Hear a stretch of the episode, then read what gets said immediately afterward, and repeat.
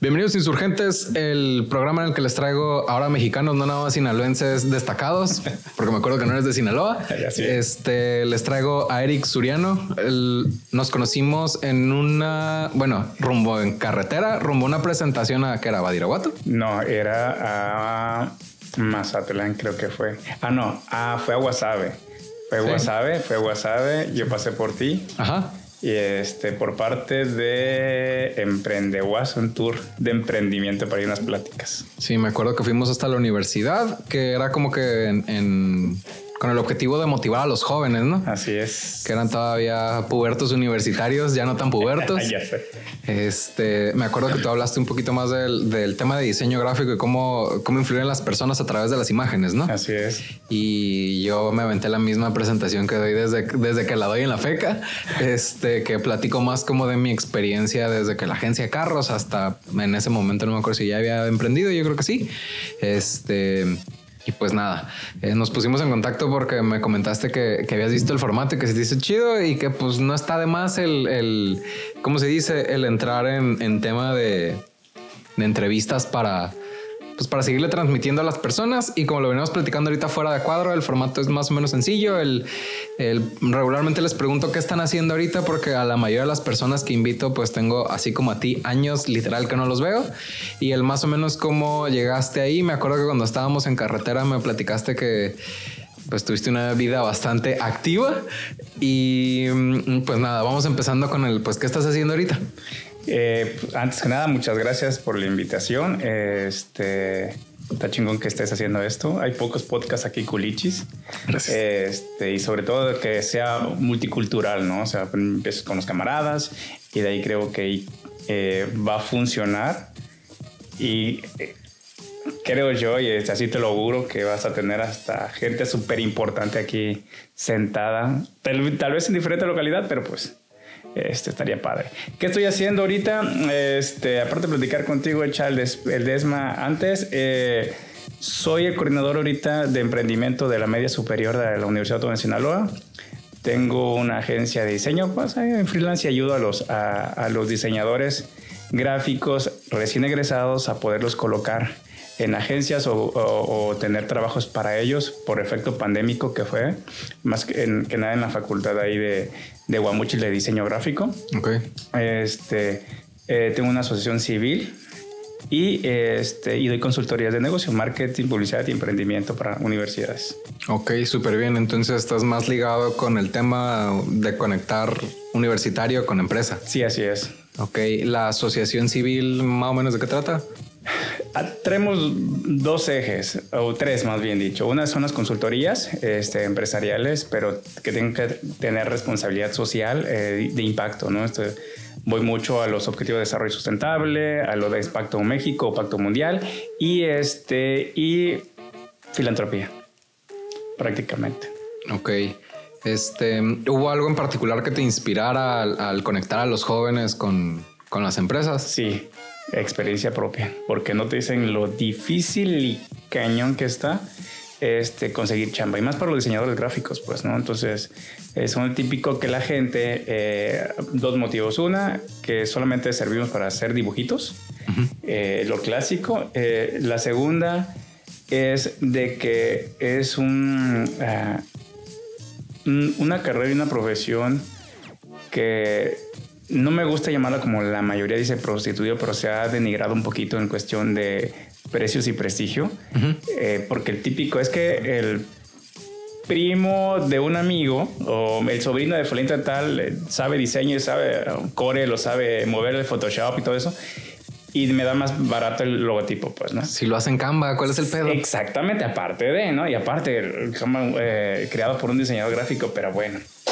y este, entonces ha, perdido como que ese esa toque de ser un buen diseñador gráfico, entonces te vas a lo barato. Entonces yo a veces los plebes le digo, metiste cuatro años de tu carrera, que obviamente no es una carrera barata por los materiales que utilizas y, muy competitiva eh, tecnológicamente. Eh, lo platicamos a cuadro, fuera de cuadro, perdón.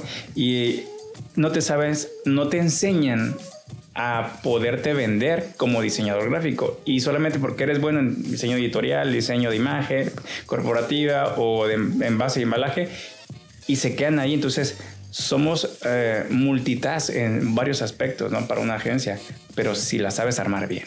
Entonces he tratado de darles un poquito de cursos, eh, talleres a los plebes y decir, allá afuera está cabrón pues, pero puedes venderte. No solamente por lo que sabes hacer, sino meterlo en el lado empresarial, ¿no? Entonces hay un tema que juego mucho con el design thinking, de la metodología sacado misma de, de, los que, quehaceres del diseño gráfico con este, lo de emprendimiento prácticamente. Ok. Eh, me cuentas de los retos que tienen como para colocarse en, las empresas y que por eso estás como que enseñándolos a venderse. Sí. ¿Ha habido algún reto en particular que se enfrenten como creativos? a, lo mejor me estoy poniendo como que mucho el, saco en ese sentido de... Por ejemplo, me ha pasado con algunos diseñadores que entienden que el oficio es transmitir una idea para que se venda algún producto o un servicio ¿Hay alguna como relación en, que hayan querido estudiar diseño gráfico por ser artistas o, es, o entienden esa parte y la empiezan a aplicar? La primera es sé dibujar. Me gusta dibujar, ¿no? Y, por eso entré a diseño gráfico. Porque fue mi primera opción. Eh, del, ¿qué te diré? Una población de 80 plebes, más o menos, que es poco ahorita en, eh, en, algunas facultades de diseño, eh, pero en rango general es un tema de 100 plebes. El 60 te dice eso. Soy bueno para dibujar. Me gusta colorear. Me gusta la fotografía. Me gusta hacer esa parte de animación. Okay. Chido.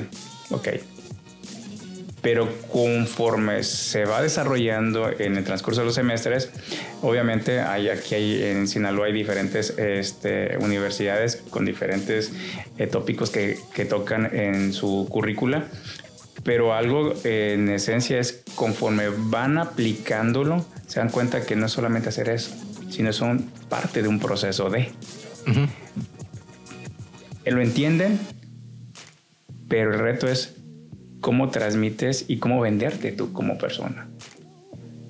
Como diseñador gráfica voy a apoyar una agencia o monto mi, muchos también, monto mi, este, mi negocio de diseño gráfico entre comillas, y a qué se dedican. y digo que no está mal, está bien, es chamba. Serigrafía, rotulación, este, transfer, todo lo que es impresiones. ¿Por qué deja? si, si, nos vamos por precio, pues ahí es la parte de que todo el mundo compite, no hay calidad y, precio. Pero este, en el lado creativo ah, de humanizar marcas, de humanizar o transmitir lo que el cliente realmente necesita, o como les digo yo, no es tanto lo que el cliente necesite, sino que la marca necesita. Puede ser una prenda, una marca de prenda, una de bebidas, una de lo que fuese. Siempre la marca es como un factor humano. Y yo siempre le he dicho eso en las clases. Este, y más en el ámbito que a mí me toca, que es eh, corporativo y enfocado en sistemas de envase y embalaje. Ok. Un, un, embalaje, un, un, empaque tiene que hablar por sí solo, ¿no? Tienes tanto, tantos eh, eh, segundos que debe de captar al cliente, así como las portadas de revistas. Eh, y hay que humanizarle. Entonces, ese, ese, proceso que la vieja escuela que nos tocó a nosotros no te lo transmitían y lo aprendías de una u otra manera en la vida laboral, pues, y a golpes, y a vender tu primer proyecto, y a venderte a ti. Entonces, ese salto abismal que no te enseñan, trato de cerrar un poquito de brecha. Entonces, conozco un cliente que está ocupando, no sé, este, animaciones o hace poco un, evento que iba, se iba a hacer antes de pandemia en la cual este, iban a hacer un mapping eh, para, eh, en un edificio, entonces estaba buscando un diseñador que manejara efectos visuales, juntamente con ilustraciones y animación, entonces eh, no me da nada a mí, cabe recalcar, yo no recibo, yo no recibo premisa ni nada, simple y sencillamente vinculo. Okay vínculos y tengo eh, la oportunidad de conocer gente, entonces, ah, ¿sabes qué? Este plebe de, de Guamuchil pues dejó de estudiar y se puso a trabajar porque eh, estudias o trabajas por lo de la pandemia y pues muchos se fueron, dejaron sus estudios, entonces era una de las cosas, era, te vas a volver a meter, yo te voy a conseguir chamba. Y pues en eso andamos. Ok, ¿hay alguna como habilidad que no sea creativa? Yo pensándola como desde el lado del business, de que ellos se tengan que vender, que les recomiendes desarrollar, porque digo, ahorita lo vimos, pues yo le muevo poquito al ilustrador y al Photoshop y bla, bla, y al final si ocupas tener cierta sensibilidad este, y cierto fundamento teórico de la teoría del color, qué tipografías van, este, cómo le das peso, con qué llamas primero la atención, qué distribución, cosas que a lo mejor yo no domino tanto, pues, pero entiendo como la importancia de cada elemento, pero también está como el otro lado de la moneda de que sí son creativos, pero también tienen el lado, el, le llaman como los que están más cerca de la frontera, los bisneros, pues el tema de, eh, al final eh, me enfrento mucho, por ejemplo, en datos duros de, cómo comprar el mexicano, a lo mejor no el empresario, porque no es la, la estadística que tengo, pero el, mucho de lo que compra el mexicano es o en el buen fin o en el hot sale, que está todo a meses sin intereses o con tal descuento. Al final el, empresario, y me, lo he enfrentado yo también a la hora de, que cotizas y que cuánto es lo menos y por qué tanto y bla, bla, el, como qué habilidad les podrías recomendar a las personas que nos escuchan a, la hora de estar haciendo negocios, sean diseñadores gráficos o no, que yo creo que va a ser parejo, que como que vayan desarrollando? Una es, eh, y lo he visto también con muchachos, pues doy la materia de liderazgo emprendedor ahí en la Facultad de Nutrición. Eh, y lo he percatado también con los algunos arquitectos. En otras, en otras este, facultades o carreras y disciplinas, eh, independientemente de diseño, es la curiosidad de tu mercado. O sea, un ejemplo, eh, vamos con unos nutriólogos, ¿no? Entonces voy a poner mi consultorio. Pero yo les digo, plebes, este, de los 25 que hay aquí, son tus 25 competencias, más los de la otra universidad, más los que ya egresaron, más los que vienen de otro estado, que son de Sinaloa, pero vienen a radicar otra vez acá.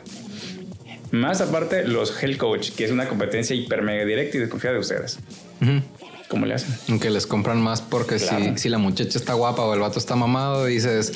o el ah, mismo entrenador del gimnasio, eso se debe meter. Cada quien eh, pesca la chuleta como pueda, ¿no? Sí, claro. Pero este es eso. Entonces, ve tu mercado, pues, o sea, qué potencialidades puedes y esa ventana cuántica de decir, ah, se está moviendo esto, pero es que tenga esa perspicacia, ese, ese interés, ese cosquillo de saber un poquito más, decir, ah, aquí puedo encontrar una oportunidad. Eso necesitamos desarrollar. Los que estamos dando clases o los que estamos ya o hemos trabajado en agencias, hemos trabajado independientemente y poder plasmar esas experiencias a los colegas, pues. En ese sentido, igual y sirve el, comentario y si quieres fuera de cuadro lo platicamos más. Hay algo que, que yo hago en, como en mi agencia, el que es la optimización de motores de búsqueda, que es el Excel de las agencias, pues es lo que a todo el mundo le saca la vuelta porque suena como muy rimbombante y el fundamento es ese. una buena estrategia de eso es dar con qué es lo que está buscando la gente. Sí.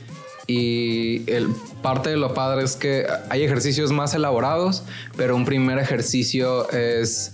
Eh, hay dos maneras de, como dos grandes categorías de este tipo de ejercicios, que es el informativo y el comercial. Y el informativo es el todo lo que empiece con qué es o cómo. Entonces, cómo bajar de peso o cómo tener una buena alimentación o todo eso multiplicado por lo, lo que puedas este, encontrar en, en, Google. Ya es de que a la hora que le, que le vas metiendo eh, una consulta al, al, espacio, te va dando cosas sugeridas y esas cosas sugeridas vienen geolocalizadas a nivel país de qué es lo que más está buscando las personas. Ese mismo ejercicio se puede hacer en Pinterest o en Instagram en, a cierto nivel con, con el tema de los hashtags o el contenido y se puede hacer como un análisis de competencia con otros nutriólogos, con los health coaches o, los entrenadores. Sí, es con, con, cualquier este, con cualquier profesión. Eh, San Google, este, ah, me acuerdo que fue en el que 2000, me voy a balconear por la edad, pero fue como en el 2012. Pues sacó un informe que se llama eh, El cero punto de la verdad. Ajá, el, el C-Mode. Ah, que prácticamente no tan desarrollado en ese momento, este, te daba esos parámetros, pues, porque lo poníamos mucho a comparación con los infomerciales que veíamos en la tele, seguías trabajando y antes de que saliera el himno nacional, eh, los eh, infoprogramas que pasaban en TV Azteca o en otras televisoras y este y te lo chutabas todos, pues. Entonces eh, era de que, ay, comentarios y habla ya y te descuento. Cosa que ya con el internet sintetizó muchas cosas como lo que tú comentabas para decir los primeros comentarios súper importantísimos te va a dar el 60% de tu compra. Entonces, este, se ha venido desarrollando nuevos mercados, nuevos modelos de negocios y obviamente esa información es valiosísima el que la sabe utilizar. Y el que la sabe minar. Exactamente. Porque pasa mucho... Em, y a lo mejor en cierto sentido va a ser escupir para arriba lo que voy a decir, pero muchas agencias, incluyendo el trabajo que yo hago, es, eh, a lo mejor yo no hago el diseño, ¿no? Pero véndele tantas publicaciones al mes o a la semana, en lo que bla, bla, bla. Y hay veces que el, el, el, oro en, en, ese trabajo es los datos que te da detrás, pues es la edad de las personas, el sexo, los intereses, a qué le están dando clic, cuánto tiempo están viendo tal y cual contenido, el estilo del contenido. Y ahí es donde uno puede empezar a, a, a minar el oro de los datos de la información que te están dando. Y a lo mejor no son habilidades directamente del diseñador gráfico, pero no está tan difícil desarrollar si, si uno le pierde el miedo al, al a, como toda esa parte de lo que te digo del, del Excel, de la mercadotecnia, pues que es el, la optimización de motores de búsqueda. Que el, ahorita justo estuve escuchando algunos videos en relación y la explicación corta que dan es su objetivo es que más ojos estén volteando a verte a ti y es el, primer ejercicio de, pues, de venta de que te empiecen a ver. Sí, sí, de hecho también estaba escuchando este, un podcast de este de un financiero, eh, cómo creció su marca personal, ¿no? A través de... Y decía eso, son, son las ventanas de oportunidad en las que tú tienes que observar completamente tu mercado y, a veces, y lo uso, utilizó e igual, en, lo pongo entre comillas, eh, para, para, resaltar, es sentido común. Pero eso, yo lo que he visto es también anteponer en que al que va a iniciar esto es que se visualice qué quieres hasta dónde te ves. Si no, pues que la mayoría no nos enseñan tampoco a decir, eh, ¿a cuánto te ves a cinco años? ¿A diez años? En seis meses. en seis meses, o sea, o sea, ahorita que con salud, porque todos queremos salud, ¿no? Vivo. Eh, sí. Y después, este, ok, ya mi vida personal, ya mi vida familiar, o sea, buscar esos escenarios, ¿no? Entonces, hay poca eh, introspectiva de hacia dónde querer Obviamente que todo se complemente y que a ti te guste sino que tienes que estudiar una carrera, te titulas, vas por una maestría, un doctorado, consigues un buen trabajo, te casas, etcétera, etcétera.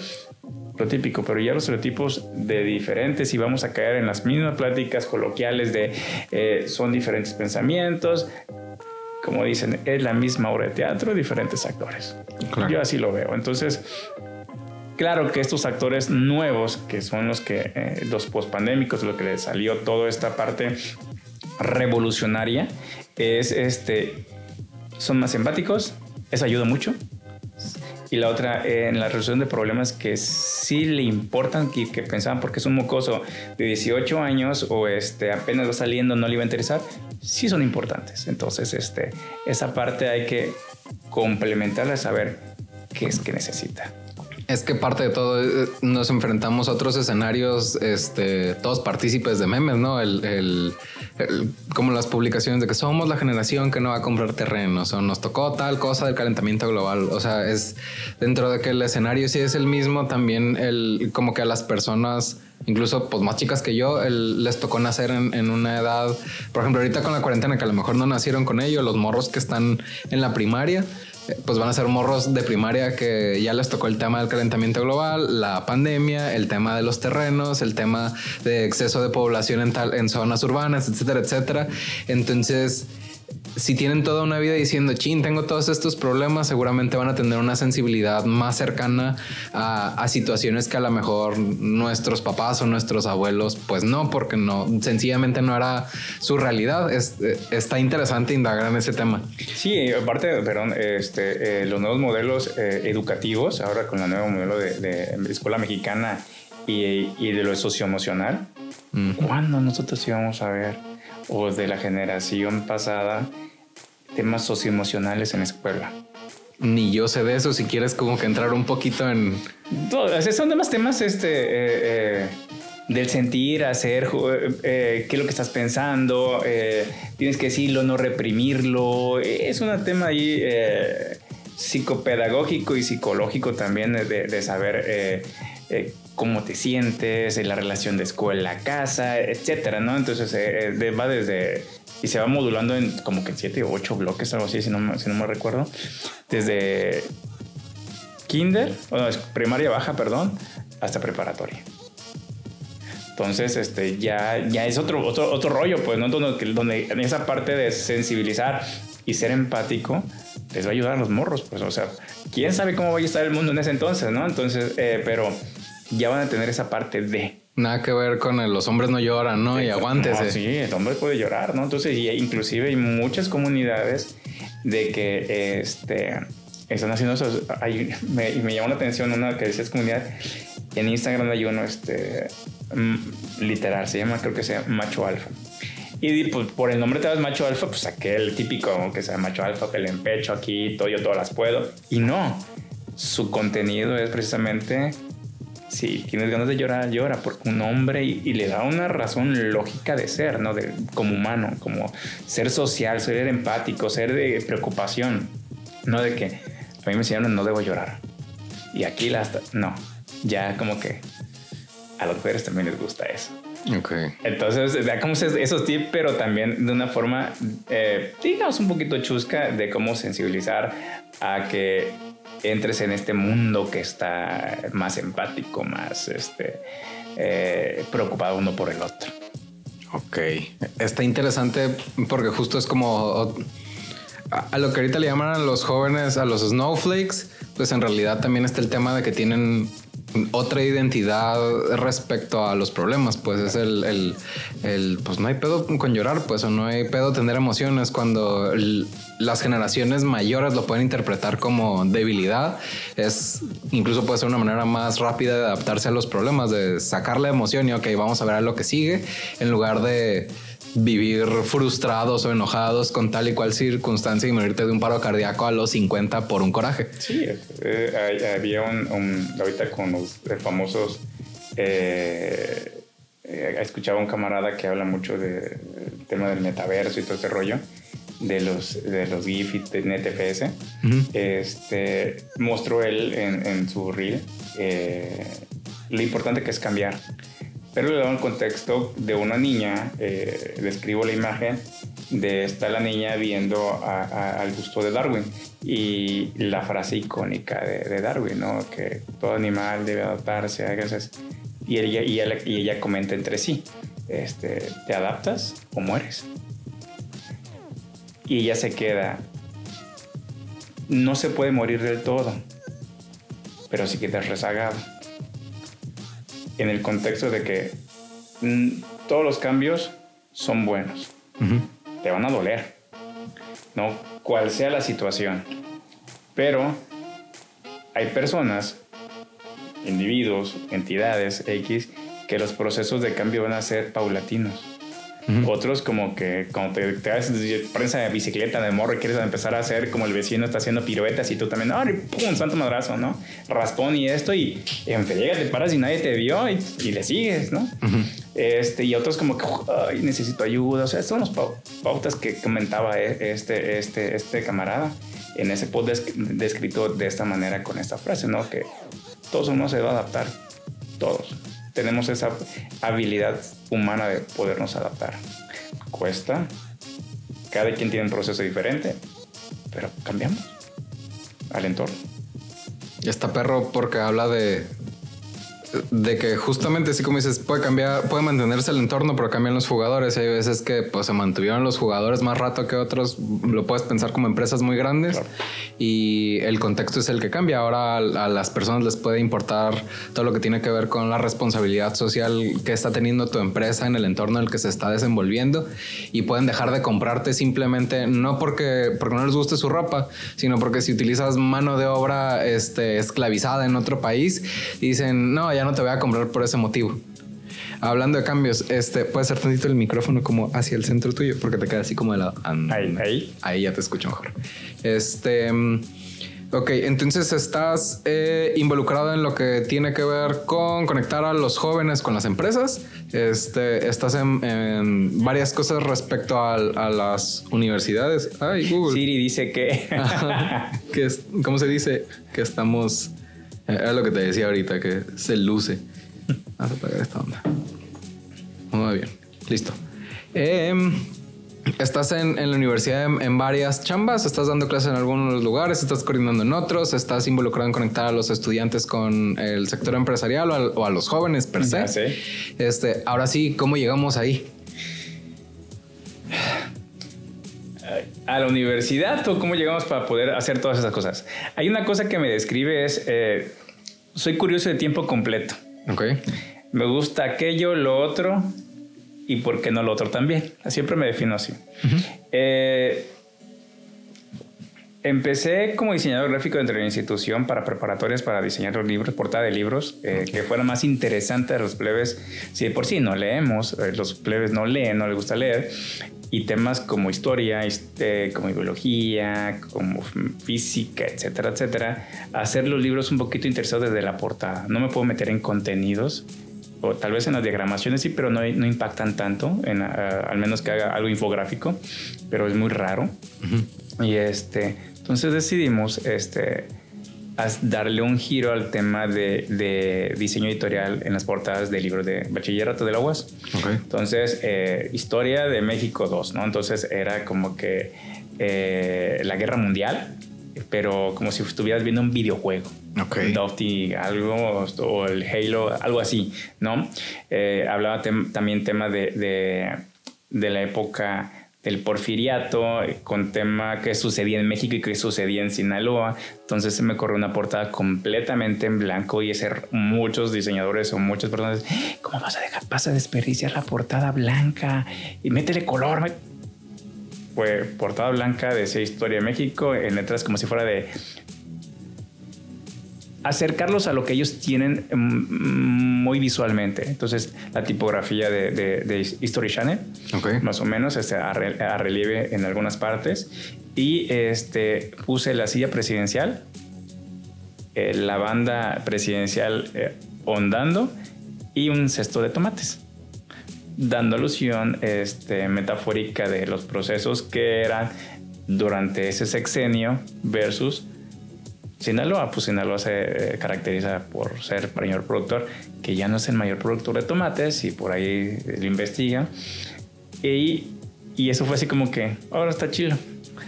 Curioso, les daba el interés eh, y empezaron a, Ah, me, lo, me lo llegó a hacer yo con ese fin, pero no pensé que tanto había llegado a hacer el impacto con los jóvenes y a mí me mandaban los screenshots, lo, algunos docentes, mire lo que dice la raza, los plebes de esto, no, parece que estuviera que fregón se ve, o sea, es un cambio tan siquiera los cautivé y ya era chamba del maestro si les cómo le diera la clase, ¿no? Que los enganchara también más.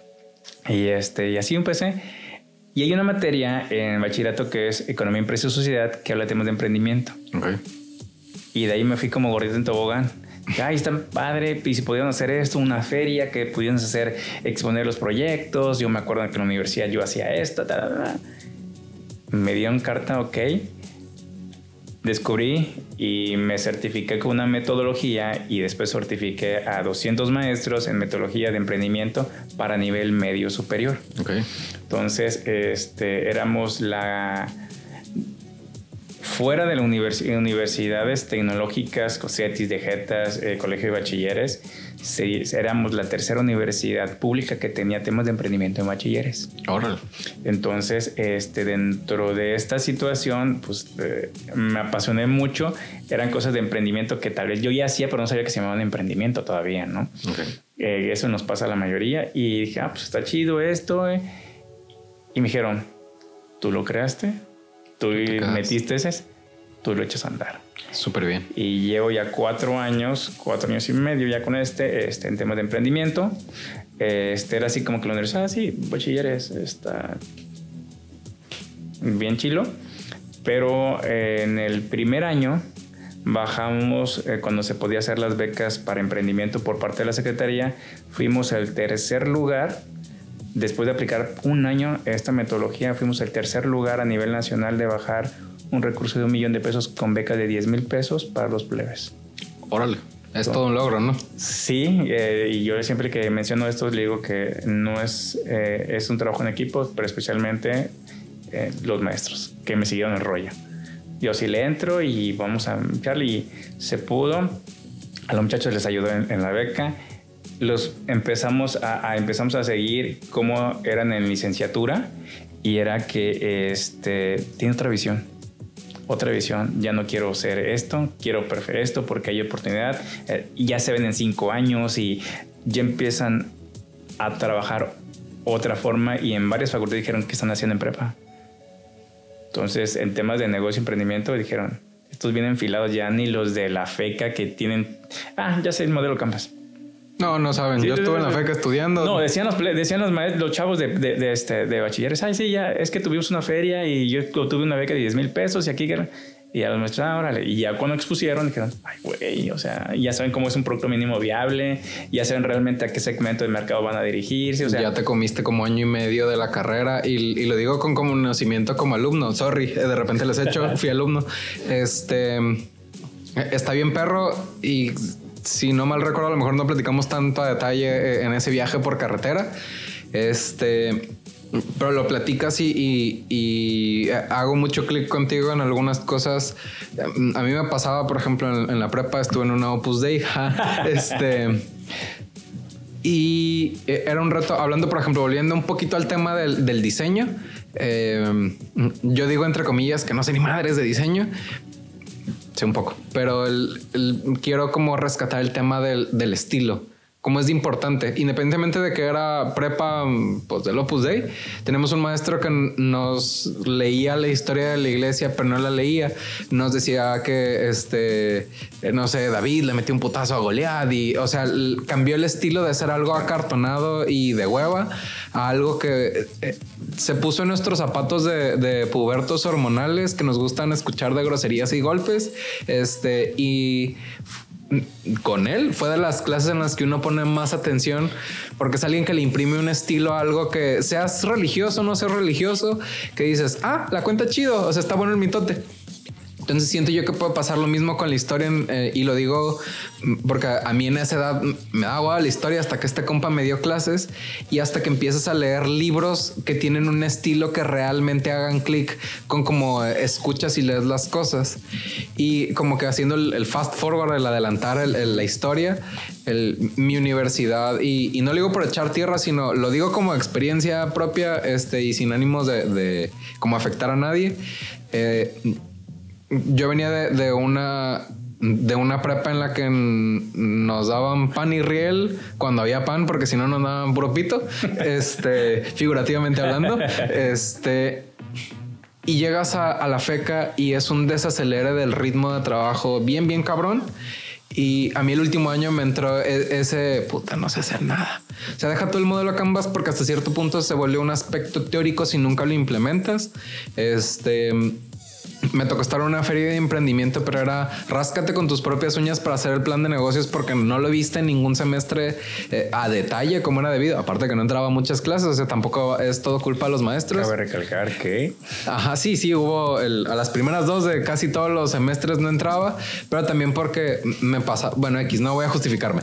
El, el punto es que. Eh, está bien, perro, ese ejercicio que haces, porque a mí ya cuando me tocó al menos los semestres que fueron presenciales en, la Facultad de Estudios Internacionales y Políticas Públicas, está bien largo el nombre, hablando de branding, este los primeros semestres que di, eh, me acaban de informar hace poco eh, algún alumno que no era de los favoritos, pero este les daba clases de fundamentos de mercadotecnia en donde pues no tenía la capacitación pedagógica de cómo hacerlo y quizás eso mermó en, en, algunos aspectos de, de, alguna calificación que pudiera haber tenido con los alumnos, pero ves ese eh, que se enciende algo en ellos cuando se dan cuenta que, por ejemplo, muy a grandes rasgos era un proyecto en donde tenían que poderlo financiar a través de un sitio web, que ahorita no viene el caso cómo se llama, en donde ellos dicen, voy a pedir mil pesos o diez mil pesos y voy a vender playeras por poner, por ponerle nombre y apellido. había gente que hacía cosas más este, ambiciosas o complicadas. Hubo un equipo que hizo eh, un asiento como lounge que era una hielera que le levantabas el asiento y estaba aislado y ahí le ponían el pisto. Y pues era un proyecto que estaba este y llamaba la atención pues porque todos estaban haciendo cosas eh, como mucho más sencillas. Ellos se metieron como todo en, el, diseño industrial del producto y a lo mejor no era un productazo a la hora de presentarlo pero la idea estaba padre porque lo que ellos te vendían era en lugar de perder espacio en, en el festejo ahí tienes el asiento que tiene el pisto adentro. Y dices va el punto es que a medida que vas viendo los proyectos y vas viendo que, los morros sacan cuentas y sobre todo lo llegan a financiar, eh, eh, cambia algo en ellos en el sentido de, yo no tengo ningún pedo con, con, empleado o emprendedor, son es tema totalmente este, aparte. Pero también si vienen de una casa en donde han sido como sobreprotegidos en, en muchos aspectos, si es que fue el caso, o todo lo contrario, si no tuvieron un, como que una red de confianza en donde ellos generan esa confianza en ellos mismos, en el si se puede o no se puede hacer tales y cuales cosas, este como que nunca se imaginan el, echar a andar algo ellos solos y eh, digo, no me tocó estar en tus cursos, pero creo yo que es ese mismo cambio en el chip en donde ya saben sacar costos, ya saben poner un precio, a, lo mejor nada más con una mecánica, saben poner un nombre, medio maquetan un logo, este, pero sobre todo ya lo echaron a andar y ya vieron que sí se puede. Y ya cuando van otro, a, otro semestre, este sea de, de, bachillerato, de prepa o de universidad, ya llegan y se te acercan y te dicen, no, profe, lo que estamos viendo en tal semestre ya lo vimos con usted. Sí, sin, sin, duda. Eh, ah, tocaste algo, algo bien interesante que, que no me acordaba porque lo dejé olvidado en archivo. Fue cuando empecé este proyecto eh, eh, que me dio la oportunidad el doctor Flores, que era el director de prepas. Él me decía, es que yo no sé nada de emprendimiento de lo que tú hablas. No sé, o sea, eh, no sé a dónde va esto, pues, ¿no? Porque eh, por eso son las prepas número uno a nivel nacional. Está muy cuantificado en diferentes escenarios. Obviamente el tema de emprendimiento lo traían las universidades privadas. Además el, el, el Cabrito aquí, este, el TEC de Monterrey. Este, y obviamente en el norte las, todas las privadas, ¿no? En el centro, pues las maristas, las, las jesuitas, o sea, privadas de nivel. Entonces, alguien dentro de me dijo, no te va a funcionar porque los vas a hacer empresarios. Yo me quedé. No, o sea, yo no voy a crear empresarios. Voy a crearle un abanico de oportunidades diferentes a su contexto. Podemos mencionar y pasarnos toda la noche y 20 mil programas diciendo de muchos emprendedores que no tuvieron oportunidad y que son empresarios hoy. O tuvieron las peores este, condiciones marginadas que sobresalían con factores humanos de determinación, etc. Y son empresarios. Eso, aterrizarlo en una región donde el plebe quiere salir de prepa para ser puntero. Porque su contexto es así. Sí, sí, sí. Entonces él, yo le decía, quiero hacer el 1% de diferencia que puede tener una posibilidad de cualquier idea macuarra que sea, pero que la lleve. Estúpidamente, incluso en las pláticas, en congresos que, que damos es, puede una idea tan estúpida como Facebook hacerte salir donde estás. Ahora, tú estás hablando de Facebook, es todo un desarrollo y no lo voy a defender. Me voy a ir a, otra línea. Hay una morra que vendía pedos en frascados, o sea, y hizo mucho dinero. Y no, no le estamos metiendo a que si es responsable o no responsable. Nada más nos estamos metiendo en que si alguien vende pedos por internet y hace un chingo de lana, puedes hacer algo. Tengo casos de éxito de prepa para tirar. Una, plebe, como unas calificaciones, eh, y, yéndose hacia Amblas, una comunidad para allá, para el norte de Sinaloa, donde pasan camionetas, motos, y ya te imaginas de qué. Con buen promedio. Su escenario es, no voy a estudiar carrera. La prepa para ponerme a trabajar. El pequeño huertito que tiene ahí mi, mi jefe para maíz, venderlo, ir a mochis o algo, y se acabó. Cuando conoció y muy tímido, cuando empezó esto, eh, fui a hacer las pláticas eh, de que todos podemos ser agentes de cambio, que tú puedes tener la oportunidad, siempre aterrice, determinación, júntate, etcétera, etcétera, buscando héroes, o sea, ahí les, les pongo el ánimo, porque en algún momento así, tuve, así estuve. Y veíamos a la clase, eh, y voy a hacer un, feedback atrás de cuando dar clases, yo le preguntaba a mi maestro de, de publicidad, en ese tiempo era que pues, dar clases era fácil bueno, no es tan fácil ahorita que ya estoy dando clases, hmm. pero me quedó grabado algo. Este, yo quiero tener experiencias, esas experiencias que tú estás viviendo del otro lado como consultor, como diseñador gráfico, porque le trabajaba a la Bimbo. Y este, quiero tenerlas, pues. Eh, yo estuve en escuelas primarias públicas, estuve en particular, por el trabajo de mi papá que era viajar mucho este, eh, eh, en toda la República, entonces te conozco de, Zacatecas hasta Yucatán, tres meses en un estado, dos meses en uno, otras de que, ¿sabes qué? Ya no van a estar aquí en Guadalajara, se van a ir a Aguascalientes, ¿no? Entonces, ay, mi pobre madre, pues, etcétera.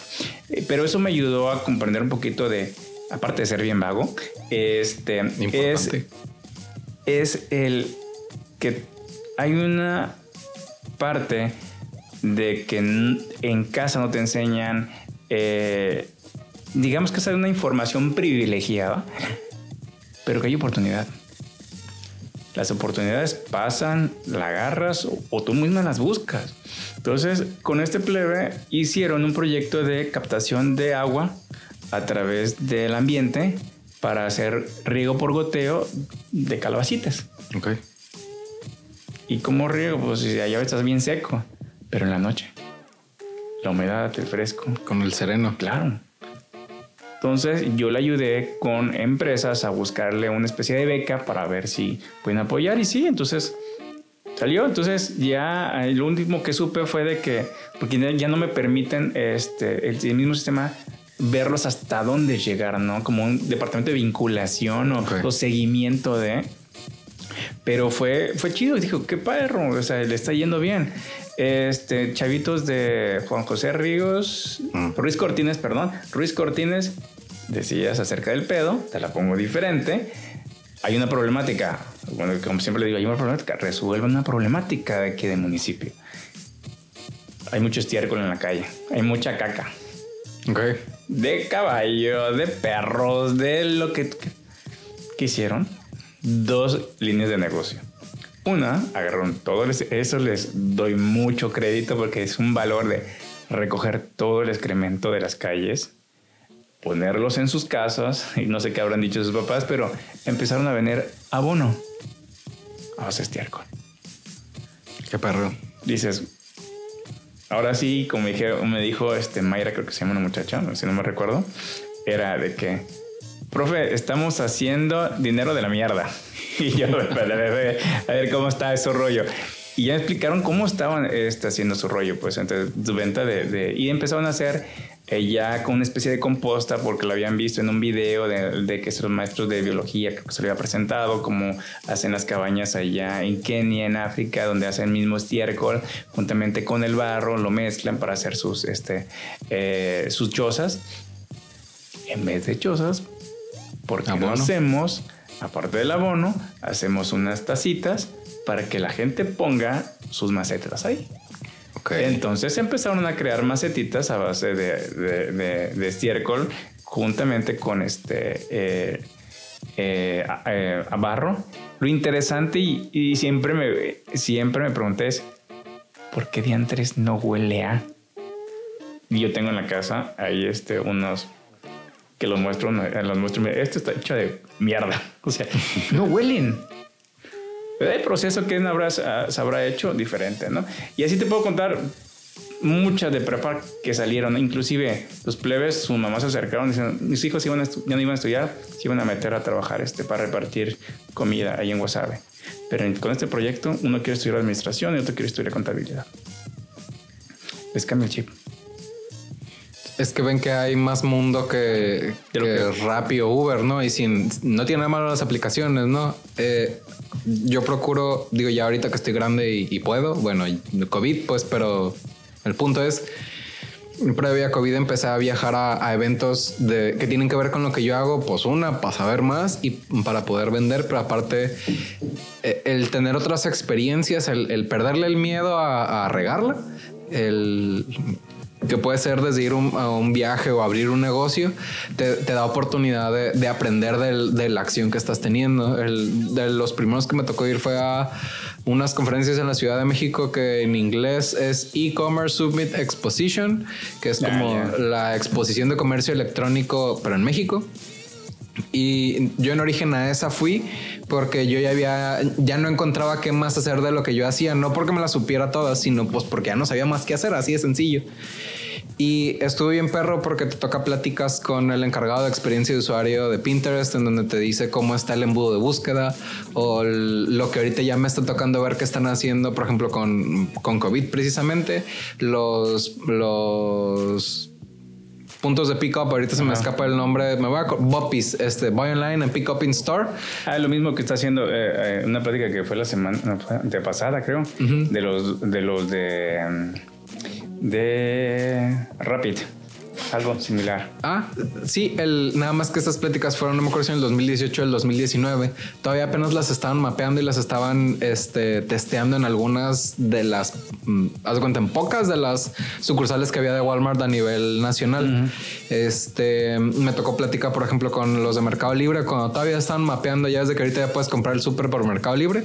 ahí estaban en pláticas con los abarrotes para empezar a hacer los puntos de venta de, de Mercado Libre. Entonces, ya ahorita dices, pues, ya con el COVID ya pasó todo eso, pero hace 3, 4 años dices, órale, qué padre, eso no existía.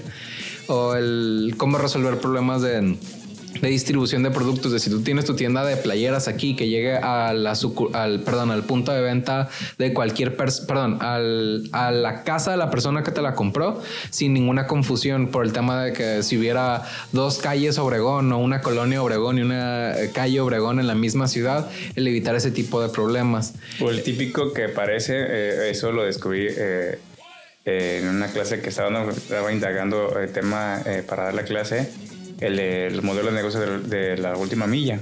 De hecho, hay una, una, una distribuidora que se llama Última Milla, donde estaba Lobos. Y el problema era de que muchas veces dentro de los GPS o de los sistemas que se utiliza, eh, obviamente agarran la copia que tienen del Google Map para ver ubicaciones y todo este rollo, pero pues sabemos que no está actualizado, ¿no? Entonces si te vas a municipio, este, tampoco está actualizado. Entonces, este, por donde yo vivo, aún aparece este monte.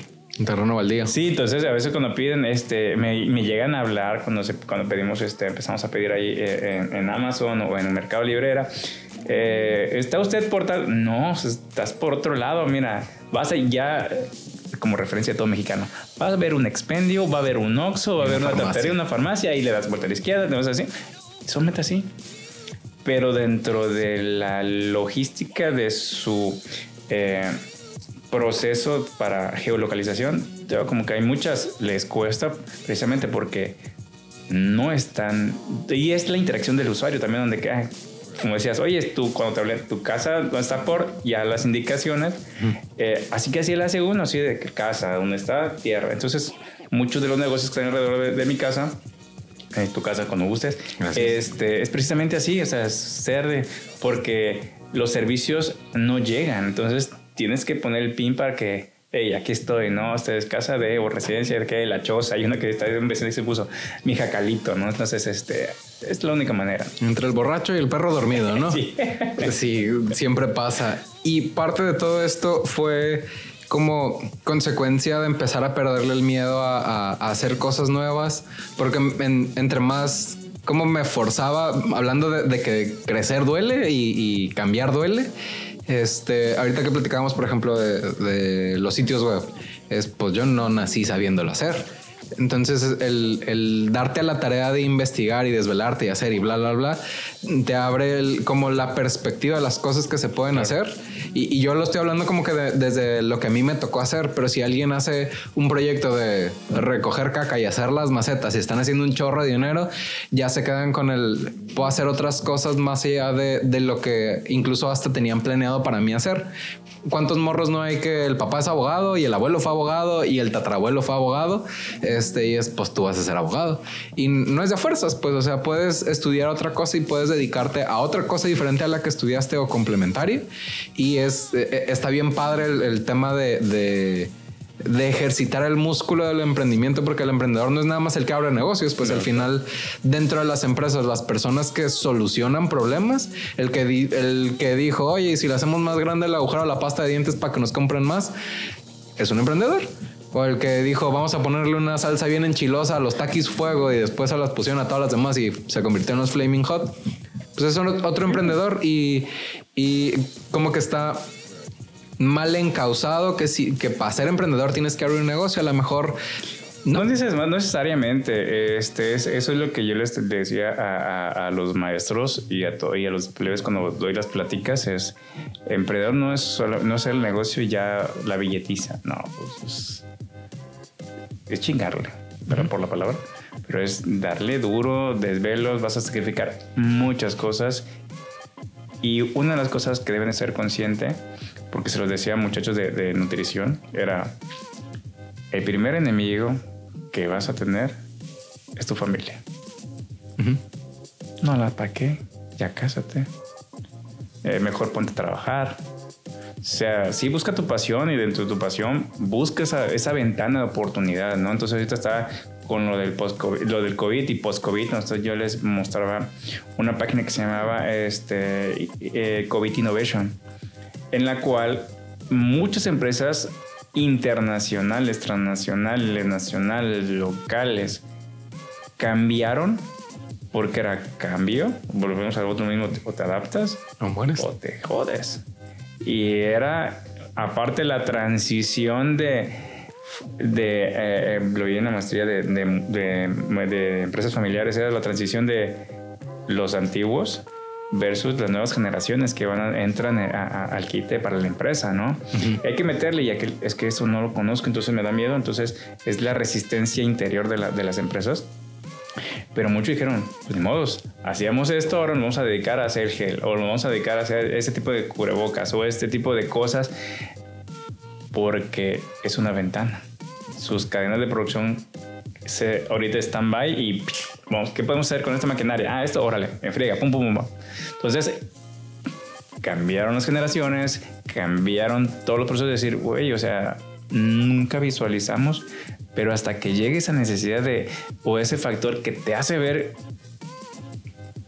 tocar fondo o ver, ya no aguanto y llámese como tú quieras ver, la ureca, eh, el punto que Dios te dio, o te resbalaste, o como decía un, eh, este es un break eh, de la plática, hay una agencia que llamaban el gurú del marketing antes, este, el alquimista, ahí en Mérida, era un mercadólogo.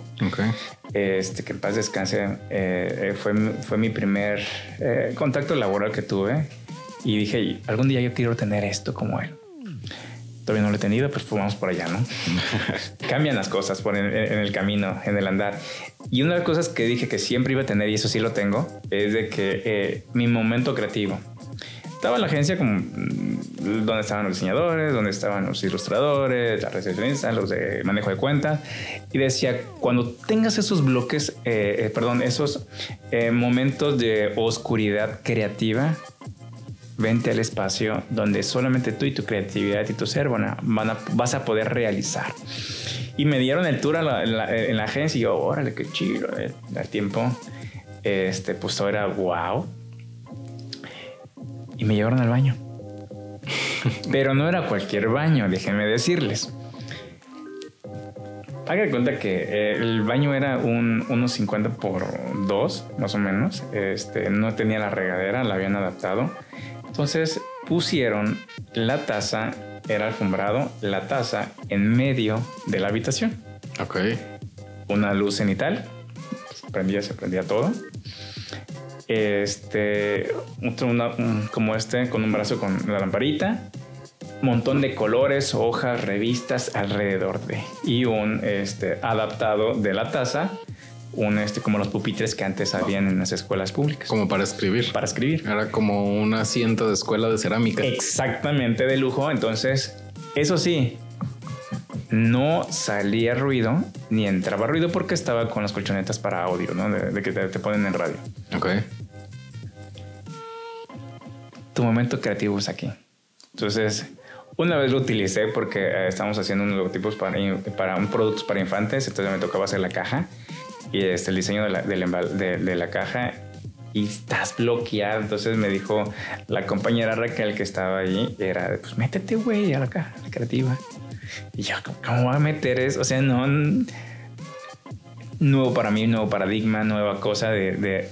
Y si te cierras, y es cierto, las mejores ideas o recuerdas tus cosas siempre vienen en el baño. Cuando estás bañando, cuando estás haciendo el cake, entonces lo tomaron literal, te sientas y como arte de magia se sobrepone a ti la creatividad, el espíritu de la creatividad y empiezas a recordar, pones música, lo que tú quieras y empiezas a bocetar, a rayar, arrastrar el lápiz y salen. Me salió un chingo de ideas ahí. y no de la otra cosa, sino sí literal. Y, yo veía a veces que, los de copy llegaban y, con un un pergamino ahí de las cosas que tenían que escribir, pues, o sea. Era como estándar para ellos ir al trono de. Sí, de la creatividad ahí, ¿no? Entonces. Qué este, cool. Y estaba chidísimo y me quedó, órale, qué chingón. Y este, es una manera de estimular eh, esa parte, estás con, contigo, sí, estás pensando, pero es otro ambiente, te saca de, de donde estás, ¿no? Y, y, esa, eso es lo que hace falta también de, en los estudiantes, es sacarlo de esa parte de conformidad que tienen, de esa... Eh, yo les pregunto mucho, eso no se preguntan, yo cuestioné demasiado, pero ¿por qué? ¿Para qué? ¿Cómo? Eh, ¿Y dónde? Ah, ¿Y según quién? Entonces,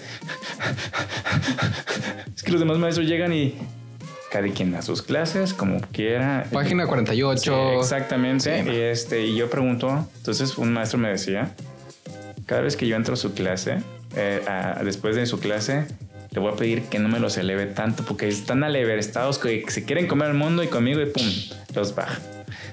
Cada quien y muy respetado y respeto mucho a este, a este maestro, pero cada quien, ¿no? Entonces, como decíamos, uh, la experiencia que tú le quieres transmitir a, los plebes, ¿no? Entonces, esta parte de cuestionamiento es, cuestionense, ustedes estamos hablando, ah, para personas vulnerables. Para empezar, definamos qué es vulnerabilidad. Que está mal utilizado en todos los sectores, porque si me estás preguntando y cuestionando de mi vida, yo me siento vulnerable. ¿Puedo tener una vida vulnerable? Sí emociones, situaciones, etcétera, etcétera. Entonces, no definimos a veces, ah, en los proyectos pasa nada para, para personas vulnerables. Si no está bien definido, pues es, es, que es vulnerable. Ajá. O para, o para, o para el, también me peleó mucho cuando, cuando me invitan para ser este coach de, de este, de picheo, de negocios, es este, es eh, mejorar la calidad de vida de su trabajo y de un producto. No, les vamos a vender eso. Entonces, ¿por qué puede ser mejorar la calidad de vida? ¿Qué es calidad de vida para ti?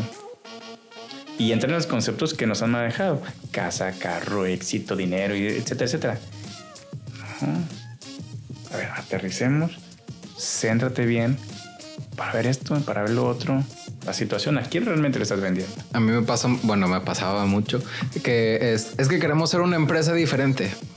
O sea, es y que, que es diferente. O sea, el, o innovadora. Entonces, innovadora que es también, ¿no? Es tener buena idea, sobra nalga. Y eso lo aprendí a la mala. Entonces, este, son. Eh, yo digo, dejar de romantizar esa parte de algo nuevo, innovador, este, disruptivo, ahora con la palabra disruptivo que también ya está muy de boga. Entonces dices, güey, o sea, a ver, ¿para ti qué es? ¿Es igual para los demás? Sí, no, o sea, sé consciente de lo que estás diciendo, sé consciente de lo que vas a hacer para entrar en el entorno y digas, ah, no, lo estoy cagando acá, ¿no? Entonces. Yo les decía en su momento, eh, al que me ponga términos genéricos, les voy a bajar un punto. Por cada término genérico que me pongan, quiero ser original, disruptivo, ta, ta, ta. Lo voy a aplicar. Eh, sí, la neta sirve mucho y en, no sé qué tan familiarizado estás, Seth Godin. Sí. En un libro que tiene el, Esto es Marketing, que no sé si es el más nuevo, pero el más nuevo cuando lo compré. Este da un tip bastante eh, como específico, que es haz un, un X y Y Y haz de cuenta, si te vas a dedicar a, llevar comida a domicilio, por decir un servicio que ya existe, pon, escoge dos competidores y, y, define cuáles son sus características principales. A lo mejor, si os das cuenta, Rappi es el más rápido por ponerle y Uber Eats es el, el, más seguro, que te llega porque te llega y no te tumban papas de tu, de tu platillo. Entonces, este, toma esas dos primeras características y a lo mejor ponte en un punto intermedio, el más rápido y seguro de los dos. Y en eso empiezas a definir en... pues no, no, puedes decir que Uber Eats es original porque ya estás hablando de otro, pues claro. este, entonces el, el, como que poner esa X y Y ya, ya le, les empieza a dar herramientas a, a, los jóvenes de ya no me utilices esto que no es cuantificable. Este, pónmelo en algo que pueda ser cuantificable en, en, en un eje de X y Y con, con, dos competidores, o si quieres poner más, pero ponte en un punto intermedio o uno más para acá o uno más para el otro y ya te va a ayudar a, a darle como cierto sentido.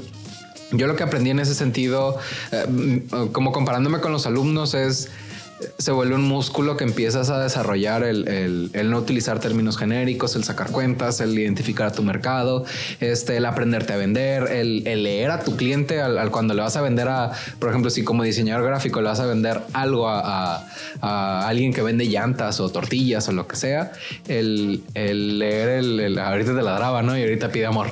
Este para los que estaban nada más escuchando esto, tengo una perrita que al que llega le ladra y, y ya al, al, como a los 40 minutos ya les empieza a pedir amor a los invitados. Quiere algo. Ajá, quiere comida. Este, todas esas habilidades son músculos que vas desarrollando a la hora que estás trabajando y siento yo que todo empieza con como encender esa chispa de, de para los que nada más tienen la visión de ser punteros es pues no nada más ahí ser, es ser puntero o no nada más es ser abogado, doctor o contador como mi papá, que no tiene nada malo, no, sino eh, al final estamos en tiempos de cambio claro. y, independientemente de pandemia o no pandemia, antes de la pandemia ya existían las redes sociales, ya existían los sitios web, ya existían los influencers, ya existían y hablas de la perspectiva de qué es lo que trabajo, pues han habido cosas que se han acelerado a consecuencia de la pandemia, pero la verdad es que eh, cada vez vivimos más en cambio y es importante desarrollar como esas habilidades, no sé si de negocio o intrapersonales o cómo se van a llamar, este, pero que les van a ayudar a, llegar más lejos.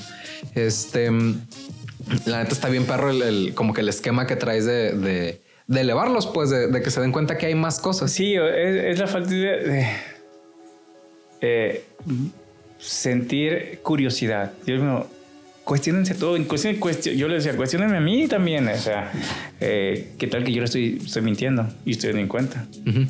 Entonces, este, cuestionen todo, si dices, ah, el maestro no dijo eso, entonces, ¿por qué? Que me metí a estudiarlo o googleenlo, pregúntenle a quien ustedes quieran, pero no se queden solamente con lo que decimos, sino es cuestionable. Uh -huh. Si es cuestionable, refútenlo refútenlo y vamos a tener una comunicación y un crecimiento tú y yo, porque yo estoy aprendiendo también cosas que tal vez se me van. Eh, no lo sabemos todo. Y nos equivocamos al final. Claro, claro siempre sí. que la cagamos, yo a veces me he cagado, pero machi. Y este, digo, fe de ratas, la clase pasada dije esto, esto, esto, esto.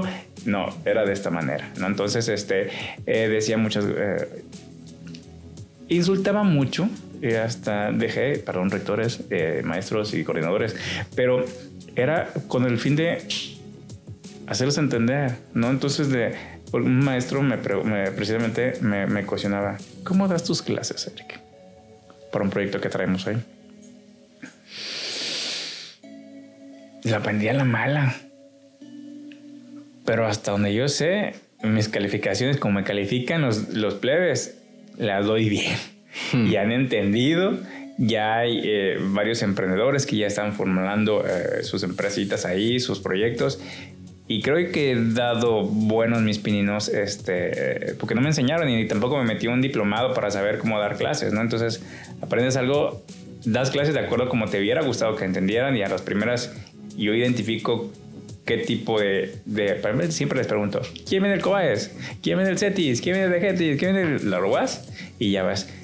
Porque su tipo de enseñanza es diferente. Sí. entonces sobre dices ah ya tengo más o menos ahí un panorama y sobre sobre esa nos vamos no y este y la retroalimentación de que se va a ver, cuestiones, preguntas, aquí la bolita de ejercicios, este, investiguen para el de mañana eh, y investiguen y todos, ay, copian o transcriben, copy paste o hacen un trabajo anterior similar y se las cambio. A ver, pues ¿qué entendiste? Hazme con ejemplo. O sea, ¿qué modelo Canvas? Ah, ya, ok, véndete. El modelo Canvas también sirve para venderte. Claro. Entonces, Ay, güey, ese. O ejercicios, a mí me pasaba que, pues, fundamentos de merca es, ok, vamos a ver promoción y promoción la publicidad y la publicidad viene lo que es la redacción de textos publicitarios. Ahí les va una fórmula. Ya, la apuntaban los seis pasos o los tres pasos. Tienen, este, no sé, 10 minutos para escribirme una redacción de un texto publicitario de lo que quieran vender. Si son vasos de plástico, mal madre, nada más, justo hablando de, decir malas palabras. Este, pero tienen 30 segundos para armar un copy con estos, con o sea, no 30 segundos para armarlo, sino para decirlo, este, para llamar la atención de las personas. Entonces, láncense a escribir. Entonces, es ese romper, al final, si hay un grado técnico y un lado creativo, pero el mezclar los dos les ayuda a, aterrizarlo en, algo que pueden eh, este, decir. Al final, pues seguramente no todos van a tener la habilidad de hablar en público, de escribir bien o de lo que fuera, pero ya sobre eso, el que hagan los equipos de trabajo, el que vayan practicando el, cómo hacer las cosas y ya más adelante yo lo que les decía, por ejemplo, con el proyecto de emprendimiento, de lo que te platicé ahorita, es de lo que me vayan a hacer, porque a veces que me decían, no, es que vamos a, eh, no sé, hacer muebles de madera y de ta, ta, ta, eh, ¿Tienen acceso a los insumos? No, pues no. Vean si lo pueden hacer y si no lo pueden hacer, hagan otra cosa. Ah, ajustense a los recursos que tienen ahorita, porque pues yo también les puedo decir que hago la cura, no sé, del SIDA o de lo que sea. Este, nada más ocupo mucho dinero, pues qué madres, o sea, es el, si ahorita para lo que te alcances para hacer un juguete o una playera, este, y no tiene nada de indigno, pues al final, por ejemplo, eh, no, no recuerdo si lo he comentado en otros capítulos, pero eh, es bien padre.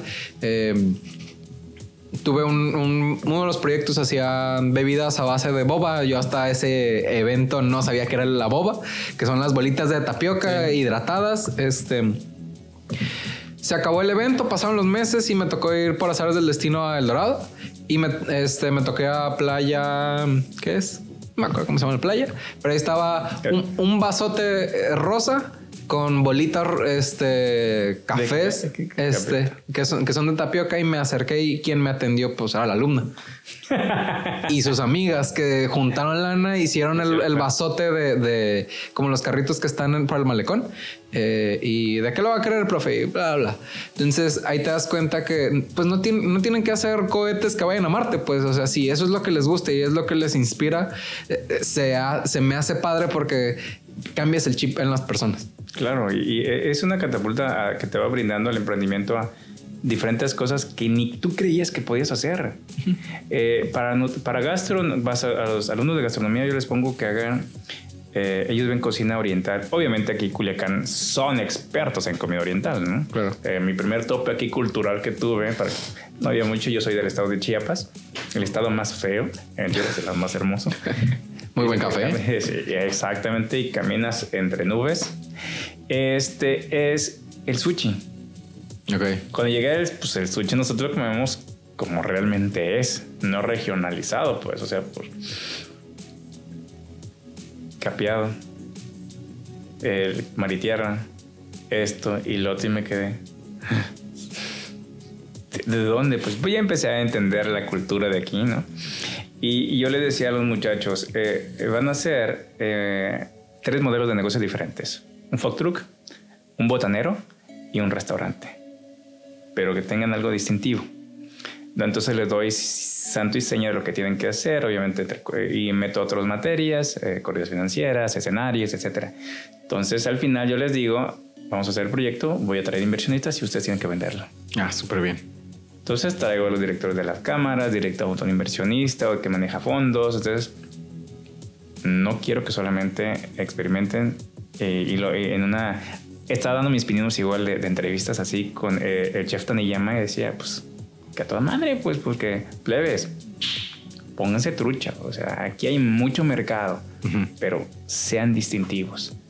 Obviamente el servicio, obviamente el sazón, pero y él marcaba mucho esta parte juntamente con unos pioneros de, del Sushi Factory que me tocó entrevistar era experiencias. Y estamos hablando no de experiencias de venta, sino la experiencia de que al momento eh, eh, eh, entra el bocado de lo que tú estés vendiendo o ofreciendo, le cree y, todos llegaron a la misma conclusión de ese fragmento de la película de, de Ratatouille es que te evoca una emoción de, en tu vida pasada, de niñez, lo que sea, o recuerdos de casa, este, esa experiencia. Y eso es memorable. Y si es memorable y lo recuerda, es cliente fiel tuyo.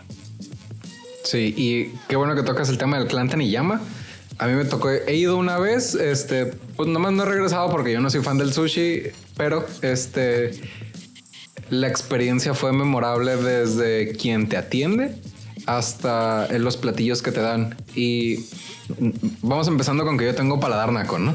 Yo soy de, taquería. Este, no recuerdo el nombre de quien me atendió, tiene ya rato que fui. Este, fue, das de cuenta, a principios del año pasado. Eh, pero desde el, el, estilo en, el que te atiende, ya desde que aquí en Sinaloa son particularmente broncos para llegas al restaurante y ¿qué se le ofreces? Pues vengo, por un juguete, pues este. si no, no mames, vengo a estacionarme. Sí, vende cajita feliz. Ajá, este desde quien te atiende, este, buenas tardes, mi nombre es tal, este, yo voy a ser su, eh, no era mesero, soy el jefe de mesero, todos están ocupados ahorita, pero yo me voy a encargar de, atenderlos de la manera adecuada. Este, se acerca, te sientas en en el asiento no de la mesa, pues porque, en fin. Este, y yo tengo la, mm, eh, la mala costumbre de seguramente soy un alguata en el trasero del, de los meseros, pero cuando es un, un, restaurante nuevo, en lugar de yo ser autosuficiente y decidir quiero esto, le pregunto al mesero qué me recomiendas. Y les digo, no lo que más te piden, sino lo que más bueno se te hace a ti. Porque lo que más te piden, pues va a ser el mar y tierra en un lugar de sushis. Pues al final no necesariamente es lo más bueno. Y con algunos meseros pasa que es el, ah, este está bien bueno porque tal y cual cosa. Y si a este aparte le pides no sé, ajá, tocino encima o gratinado o lo que sea. Uf, entonces, así como a ti te gusta, este, tráemelo. Y 9.5 de 10 veces me traen algo que está bien chingón. Este fue el caso ahí, nada más que vuelvo paladar naco. Este nos dice, oye, traemos este, nos queda el último filete de atún aleta, no me acuerdo si azul o amarilla, pero uno que es exótico, que no es el que te, compras aquí en el súper. Ah, chingón. Este, la tiene un sabor muy fuerte. Este, y yo le pegaba el bocado de. este, pero vuelvo, no era un mal platillo, o sea, es este. No estás acostumbrado. Exactamente. Yo he, comido, ¿cómo se llama? Tacos de, estos que son buceados de. Eh, no es tripa, es de buche. De buche. Este, que dices, ah, están bien buenos, pero es, es comida frita y refrita y, es. Eh, Los tacos de mortelenta, diríamos. Exactamente. Dices, están bien buenos porque la salsita y lo que tú quieras, pero esta es toda una experiencia diferente en donde, como con la música de Luis Miguel, no me gusta, pero no significa que sea mala. Este, y aparte de eso, pido recomendación de bebida y de que algo con este era una bebida con jengibre y con gin, este, y no me acuerdo si agua mineral, y te la explica y te dice que no, que el jengibre lo dejan tal y cual cosa y bla, bla.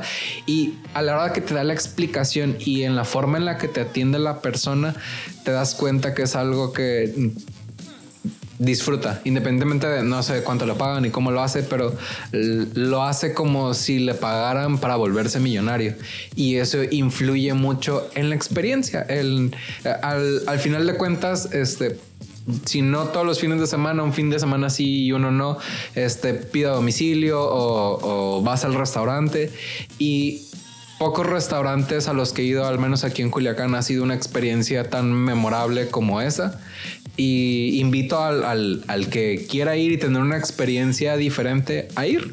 Este, pues evidentemente no te va a costar lo mismo que la taquería de la esquina para los que digan, no, es que está bien caro y demás. Claro, no está caro para el servicio que te dan y para el tipo de productos. Porque al final me acuerdo que pedimos otra cosa y de eso no me acuerdo tanto. Este, pero recuerdo que estaba rico. Entonces, el, es bien importante el el aterrizar en la experiencia en el que las personas se diferencien, porque este creo que Clan Taniyama es, es clan porque son restaurantes este, familiares, tengo entendido. su hijo. Este, y todo, todo eso se sienta en la atención que te están dando las personas, en el acomodo de los... Mencionaste ahí una palabra clave, la atención. No sé si recuerdas, y no, es, no están pagando aquí por promocionarlo, pero... Eh, pero si quieren podrían. Si quieren podrían ahí, pueden aparecer los datos aquí abajo. Exactamente. Es la de este, la cuarta. La cremería la cuarta. El eslogan es la atención sabe la diferencia. Y dentro de sus procesos de, de, atención a clientes, precisamente es eso, la atención.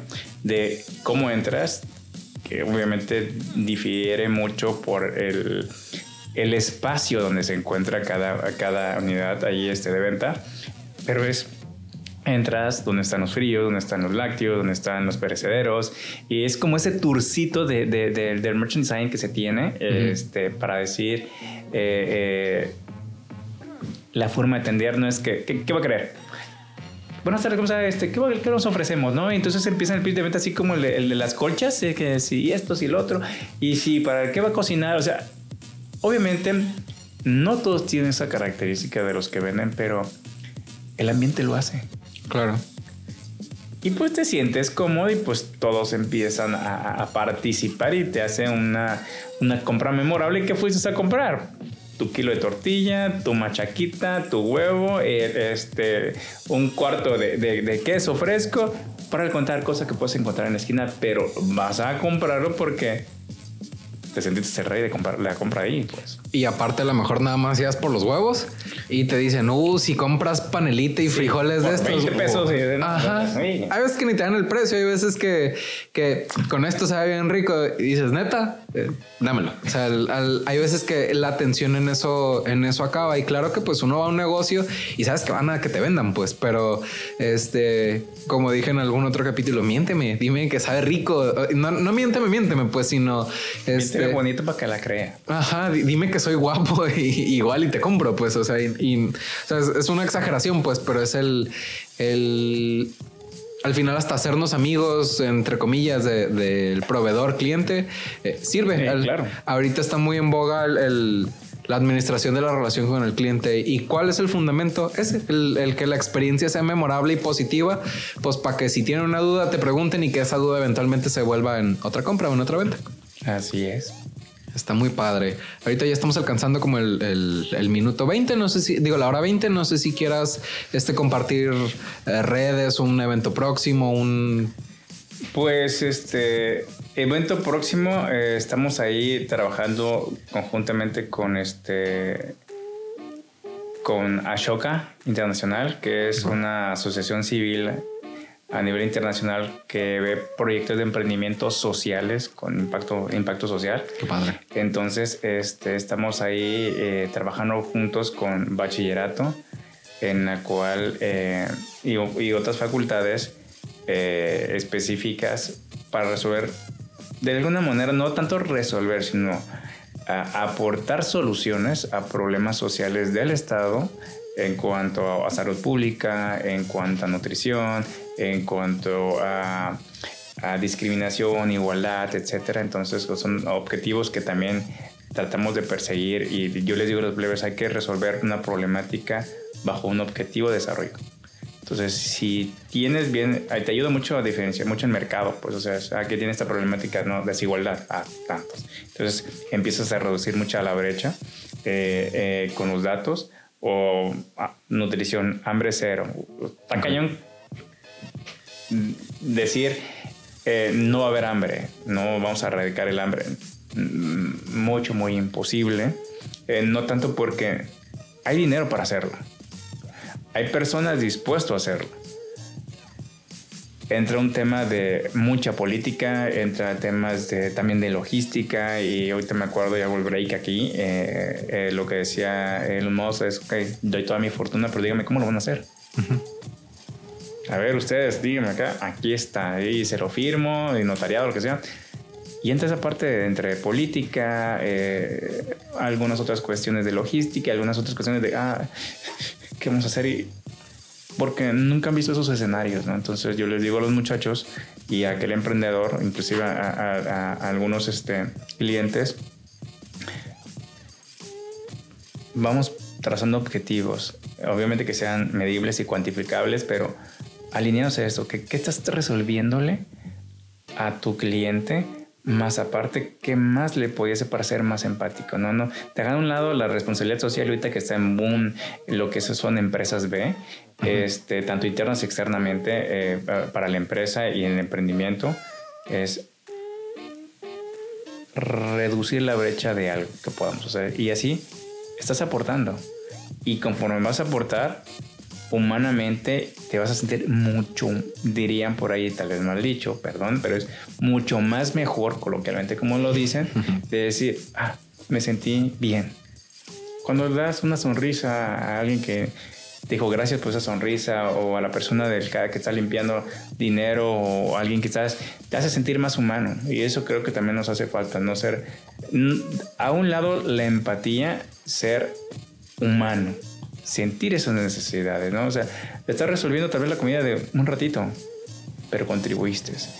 Y de eso a poquito en poquito en poquito creemos podemos hacer esos cambios radicales en ambas partes, para el que lo recibe como el que lo da también.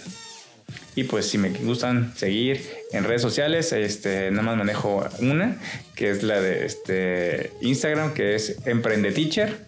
Ahí estamos en, en Instagram, este, es arroba Emprende Teacher. Ahí me pueden ver y lo que estamos haciendo con, con todas las ferias de emprendimiento a nivel medio superior y universidades tanto de aquí del estado como otras partes de la República. Está muy padre. Em, digo, a lo mejor me voy a extender un poquito en, la despedida. De repente escucho gente como Diego Rosarín que habla de la movilidad social y que para acabar pronto está bien cabrón salir de, pobre a nivel medio y nivel medio a, a, rico. Y seguramente esto es algo cierto porque es una persona muy inteligente y que estudia mucho y lee mucho.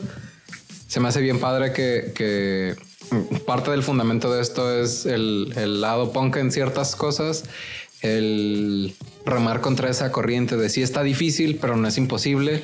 Y el primer paso para cumplirlo son esos objetivos medibles, que a lo mejor no vamos a eliminar el hambre en, de hoy a mañana, pero tampoco lo vamos a hacer nunca si no empezamos y si no lo empezamos a poner puntos y comas. Así es. Eh, yo tengo una frase que lo remarco eh, eh, cuando platico mucho entre esos temas para profundizar es, este, no hay palabra imposible, sino no has, no lo has intentado lo suficiente. Ahí es, esa es la clave. ¿Qué tantas veces has intentado hacer X cosa?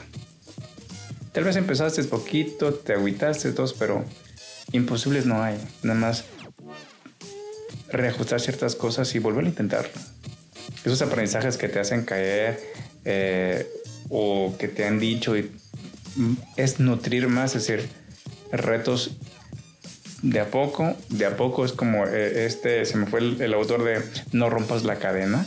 de esos pequeños logros continuos de la semana, tus objetivos de 10 de 10 días, vas haciendo esos cambios de hábitos y, ese fortalecimiento mental y sobre todo ese crecimiento de que las cosas se pueden llegar a hacer de poco, pero no pierdas de vista, no te angusties, no te desesperes, ¿no? Entonces, eh, cada quien en esta carrera es como la carrera de la vida, como todos dicen, a tu propio ritmo. Muchos por haber acelerado lo vas a encontrar en una milla. Entonces, este, yo le digo por experiencia porque a mí me pasó, ¿no?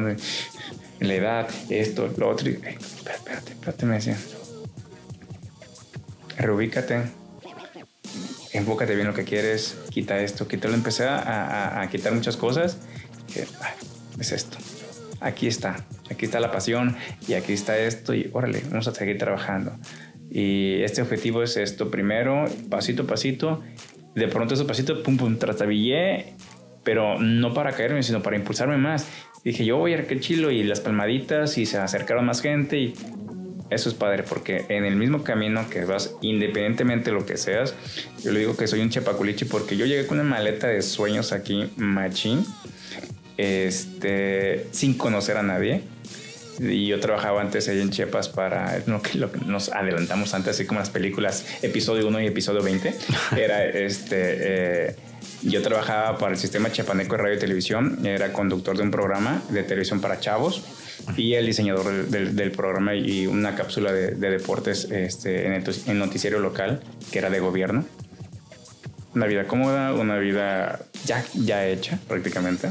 Y tenía ahí una, una imprenta con, con otro socio de una, agencia. Y me vine para acá. Deja todo, me dijeron, locos, estúpido, ya tienes una plaza, o sea, todo, pero era romper muchos estereotipos míos, muchos miedos también. Y decía así, no lo intento, no voy a saber. Y entra él, ¿y si hubiera? ¿Y qué hubiera pasado? ¿Qué más?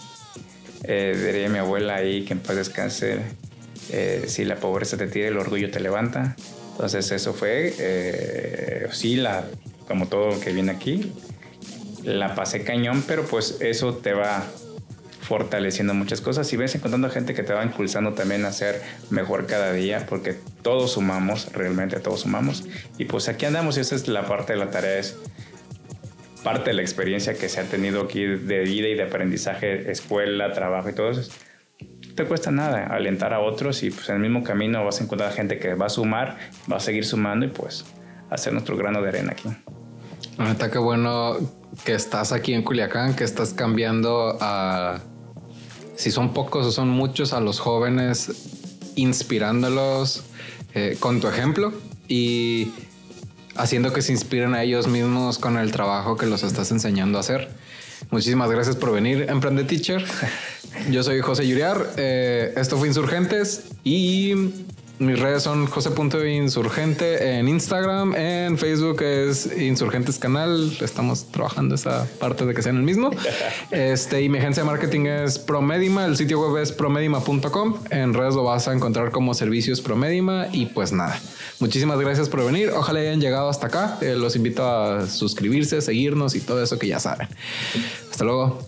Bye.